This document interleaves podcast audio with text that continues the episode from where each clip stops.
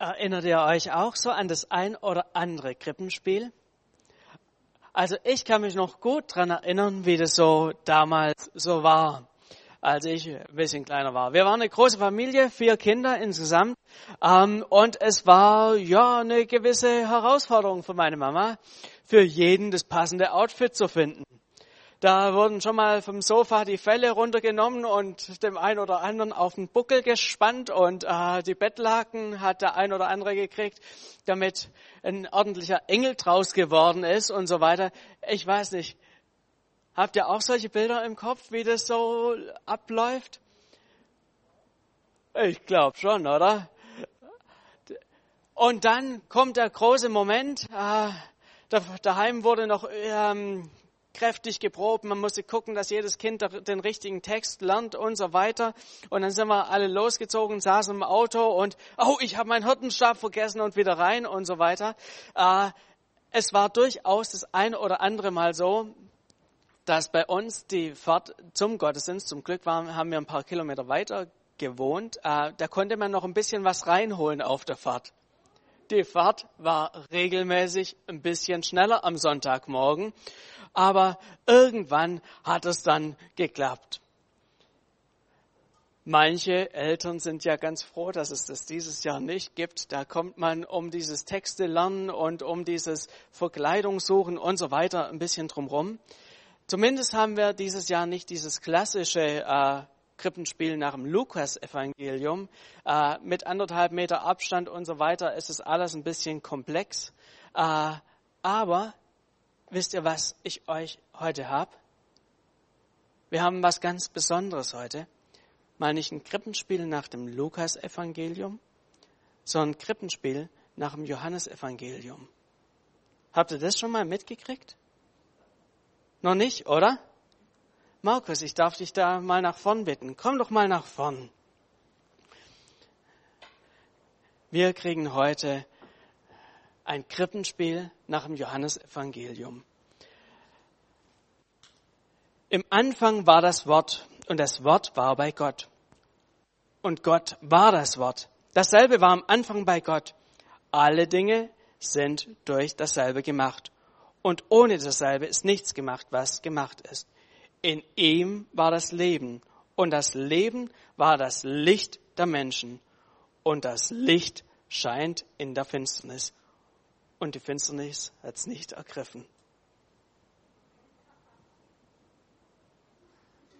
Das war's. Also, äh, ordentlicher Applaus für Markus. Ja. Du hast wirklich das diesjährige Krippenspiel alleine geschafft. So einfach wird es im Lukas-Evangelium uns geschrieben. Wie wichtig das Licht auch ist, merken wir schon in den ersten Versen der Bibel. Da heißt es, am Anfang schuf Gott Himmel und Erde und die Erde war wüst und leer und Finsternis lag auf der Tiefe und der Geist Gottes schwebte über dem Wasser und Gott sprach, es werde Licht und es ward Licht. Und Gott sah, dass das Licht gut war. Licht ist die erste Sache, die in der Bibel genannt ist, die, wo es explizit heißt, und die war gut. Licht gehört zu den wichtigsten Dingen überhaupt auf der Welt. Ohne Licht kann kein Mensch bestehen. Weder Pflanzen noch Tiere. Nichts ist da möglich. Und hier lesen wir sogar, dass dieses Licht dann Ordnung ein Stück weit in, in das Ganze, in die Welt reinbracht. Und ich glaube, wir alle leben doch gerade in dieser Jahreszeit das Licht, oder? Da wird es uns besonders wertvoll. Diese Lichterketten, die man so hier und da überall sieht. Kerzen, egal ob am Advents, ähm, oder auch an einem Baum. So ein warmer Kamin, wenn man davor sitzt, das Feuer so schön lodert und es ein gemütliches Licht macht. All das tut unserer Seele doch einfach nur gut. Genau dieses Licht ist ein Hinweis auf Jesus, der in die Welt gekommen ist. Und zu Beginn vom Johannesevangelium ist Jesus eben als dieses Licht ähm, genannt. Und drei Kapitel später, im Kapitel 4, lernen wir eine Person kennen, die Begegnung mit diesem Licht hatte. Und ich darf an Sarah übergeben, die hier uns was vorträgt. Boah, ist das heiß hier. Ach, immer diese Mittagshitze. Hoffentlich begegnet mir auch keiner. Ich, früher hatte ich ja noch Freunde, aber jetzt gelte ich als Ausgestoßene. Und diese Blicke kann ich einfach nicht mehr ertragen. Nur weil ich ein paar Fehler gemacht habe. Ach, ist aber echt heiß hier. Ich meine, jeder macht doch Fehler. Können die nicht irgendwie vergeben werden? Die, muss ich mit dieser Schuld wirklich leben? Oh Gott, da sitzt hier jemand am Brunnen. Hoffentlich ist es kein Jude.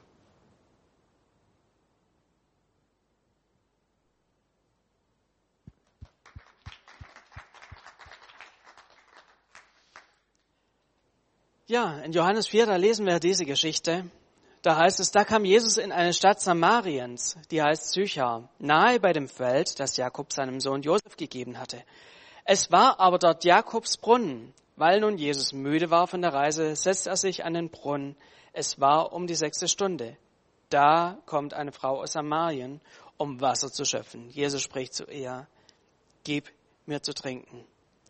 Eben in dem Theaterstück ist es schon deutlich geworden, diese Frau hat einen sehr schwierigen Weg auf sich genommen. Sie wollte eigentlich von keinem gesehen werden. Der Zeitpunkt, wo sie nach draußen ging, war genau der Zeitpunkt, ähm, als die Sonne im Zenit stand. Es war 12 Uhr mittags. Heller hätte es eigentlich nicht sein können. Sie kam genau um diese Zeit, wo andere sich vor dem Licht schon irgendwie verdrückt haben, irgendwo im Schatten lagen, ist diese Frau losgezogen. Ist ja schon irgendwie interessant, dieser Gedanke. Sie ist am hellen Tag losgezogen, um sich vor allen anderen zu verstecken, um von niemand gesehen zu werden. Damit, einfach dafür, dass das, was sie getan hat, nicht immer wieder in den Erinnerungen von den Einzelnen und bei ihr selber ähm, hochgerufen wird. Und wer so die damalige Kultur ähm, kennt, dem wird deutlich, warum das so war. Ist ja eben gerade auch schon in diesem Theaterstück rausgekommen.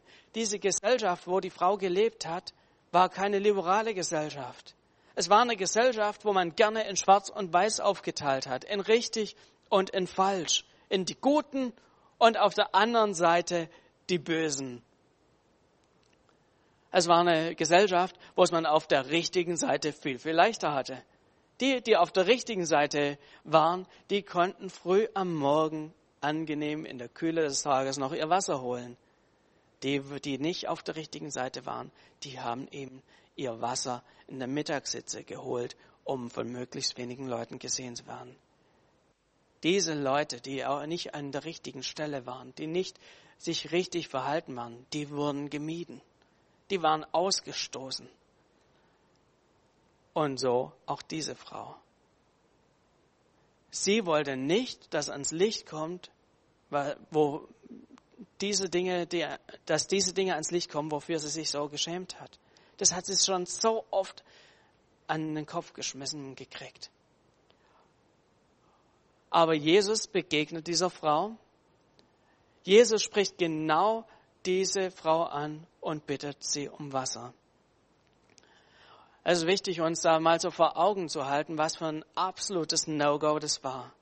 Juden, Jesus war Jude, die haben sich vor den Samaritern gescheut. Die haben nach Möglichkeit noch einen Bogen außenrum gemacht um das ganze Land, um das Westjor heutige Westjordanland, wo die Samariter gewohnt haben. Eine fremde Frau hat man nicht einfach so damals angesprochen, erst recht nicht eine von einem zweifelhaften Ruf. Niemals, niemals hätte ein Jude mit so einer Frau aus einem Becher getrunken. Und das Interessante ist, Jesus durchbricht hier alle Konventionen. Er tut Dinge, die die Religiösen damals niemals erwartet hätten. Mit dieser Aktion, die Jesus hier macht, stößt er Menschen ganz konkret vor den Kopf.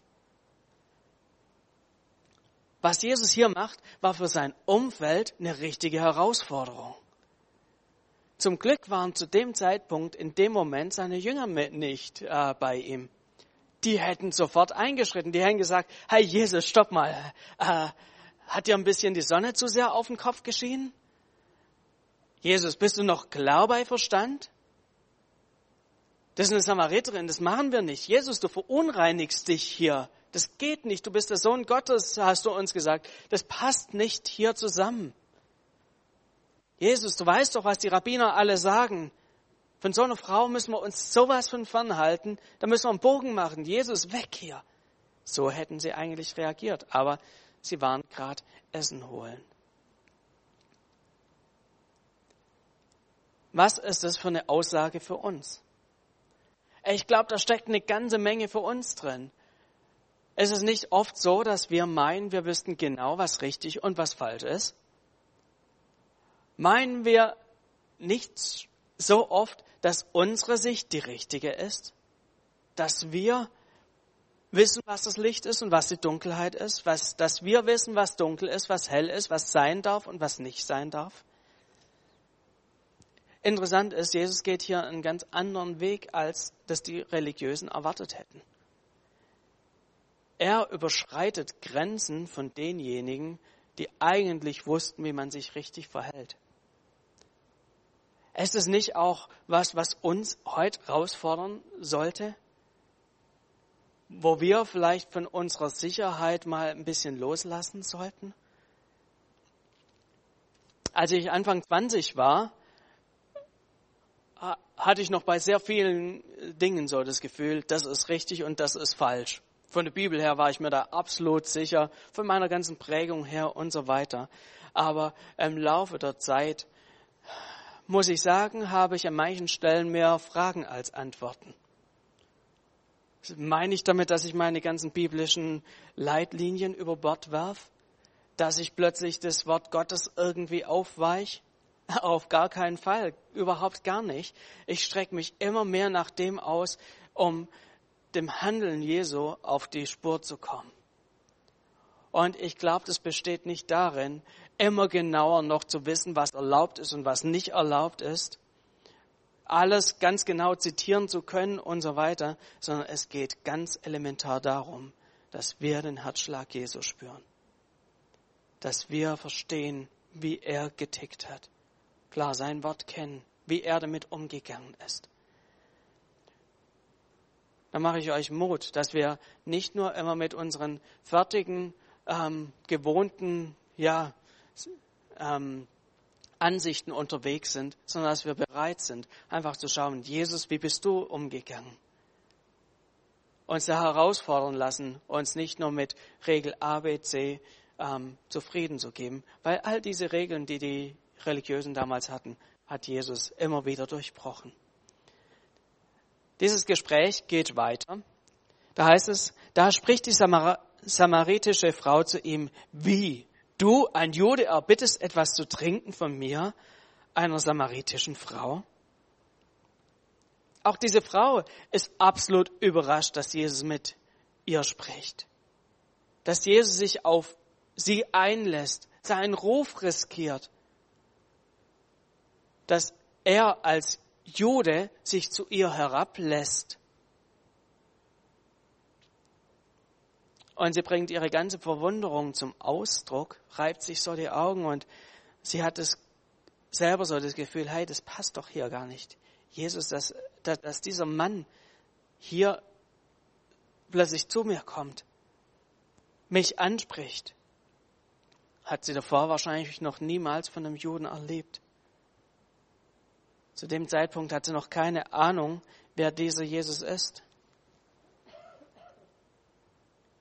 Und so fragt sie Jesus, hey, wie kann das sein, dass du als Jude mich drum bittest? Und ich glaube, da steckt hier ein zweiter ganz, ganz wichtiger Punkt drin. Für Jesus gibt es kein zu ausgegrenzt. Für ihn gibt es nicht den Menschen oben und den Menschen unten, der eine, der gut ist und der andere, der schlecht ist. Vielleicht gehörst du sogar zu den Leuten, die davon überzeugt sind, ja, um mich muss Jesus auch einen Bogen machen. Auf mich wird er nicht zugehen, das, das passt nicht. ich und er, das, das sind einfach zwei Welten, passt nicht zusammen. Das kann nicht wirklich sein. Aber genau auf diese Frau, die das von sich gedacht hat, ist Jesus zugegangen. Diese Frau, die kein starkes Selbstbewusstsein hatte. Die Frau, die die ganze Welt in Frage gestellt hat, die ja gebeutelt war vom Leben. Vielleicht bist du heute hier und dir geht's ähnlich, dass du in deinem Leben auch schwierige Dinge hast, dass du dich auch vielleicht so ein bisschen am Rande der Gesellschaft fühlst und so das Gefühl hast, hey, ich habe versagt und keiner soll so ganz genau wissen, was in meinem Leben alles gelaufen ist, dann ist, dann möchte Jesus wirklich genau auf dich heute zugehen. Genau das ist das, was Jesus gemacht hat.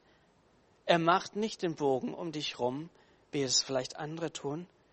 Er geht auf dich zu, genau wie auf diese Frau. An dieser Stelle entwickelt sich hier zwischen der Frau und Jesus ein tiefes theologisches Gespräch. Das möchte ich an der Stelle einfach mal überspringen. Und dieses Gespräch entwickelt sich weiter. Da sagt nachher Jesus zu ihr, ähm, geh hin, ruf deinen Mann und komm wieder her. Ich habe keinen Mann, sagt sie und kneift die Lippen zusammen. Da sprach Jesus, du hast recht gesagt, dass du keinen Mann hast. Fünf Männer hast du gehabt und den, den du jetzt hast, der ist nicht dein Mann. Darin hast du also die Wahrheit gesagt. Wie krass ist das? Jesus ist selbst das Licht, haben wir vorher gehört, und er durchleuchtet das Leben dieser Frau komplett, bis ins Detail. Jesus bringt Licht rein in die dunkelste Ecke. Das, was ihr peinlich war, wie sonst nichts peinlich war. Genau das spricht Jesus an. Und ich weiß nicht, wie es dir dabei geht. Vielleicht löst es diese Szene bei dir absolut negative Assoziationen aus. Vielleicht siehst du jetzt plötzlich so Jesus vor dir als den mit dem erhobenen Finger, der gnadenlos alles, alle, auf alle Fehler hinweist und den, dem du am liebsten aus dem Weg gehen würdest. Jesus redet hier nicht irgendwie um heißen Brei rum, sondern er nennt das beim, beim Namen, worunter die Frau so leidet. Aber, jetzt kommt das große Aber, er verurteilt sie nicht. Er spricht die Dinge nicht an, um sie zu verurteilen. Sein Licht ist nicht so hell, weiß, bläulich, wo alles ganz genau sichtbar ist, sondern sein Licht ist sanft, damit Dinge heilen können. Sein Licht, das er ist, ist ein warmes Licht. Ein warmes Licht, was, wo Wachs weich wird und wieder, ja, eine Form annehmen kann.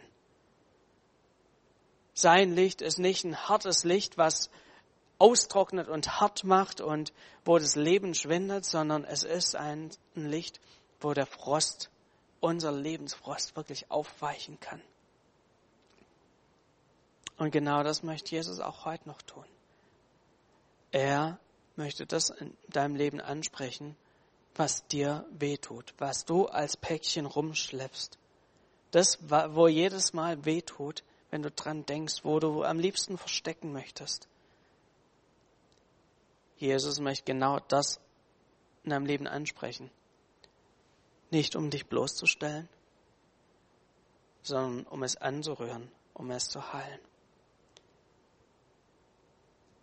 Und Jesus macht hier nicht nur irgendwie einen Versuch, ähm, dieser Frau zu helfen, sondern er tut es sehr, sehr konkret.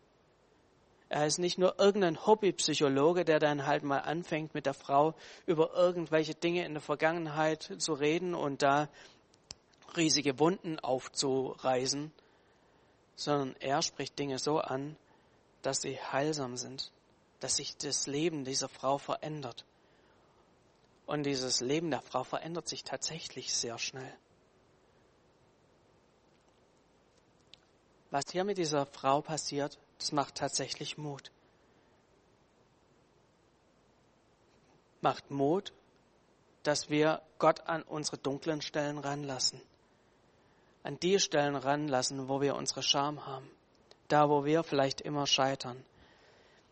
In der Vorbereitung auf diese Predigt bin ich auf eine Filmsequenz gestoßen, eine recht neue, aktuelle, in der dieser Punkt wunderbar einfach rausgearbeitet worden, wurde. Ich weiß nicht, wem die Reihe The Chosen was sagt.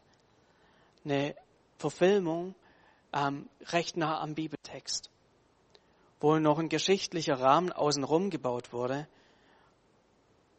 die uns einfach nochmal hilft, Jesus an dieser Stelle näher kennenzulernen. Wir sehen den Film. Es ist nicht unglaublich, wie Jesus dieser Frau auf den Kopf zusagt, was sie gemacht hat und ihr Leben sich dadurch auf einmal schlagartig ändert?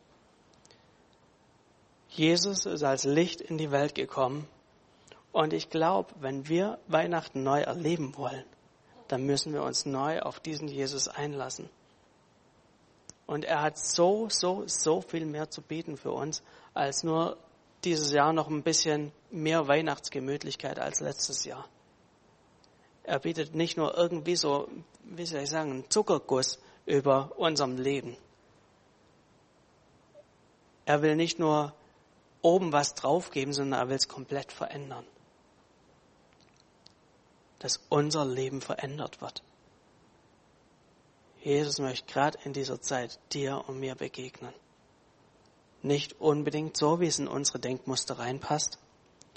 Manchmal durchbricht er da voll und ganz unsere Konvention, unsere Vorstellungen, was richtig und was falsch ist.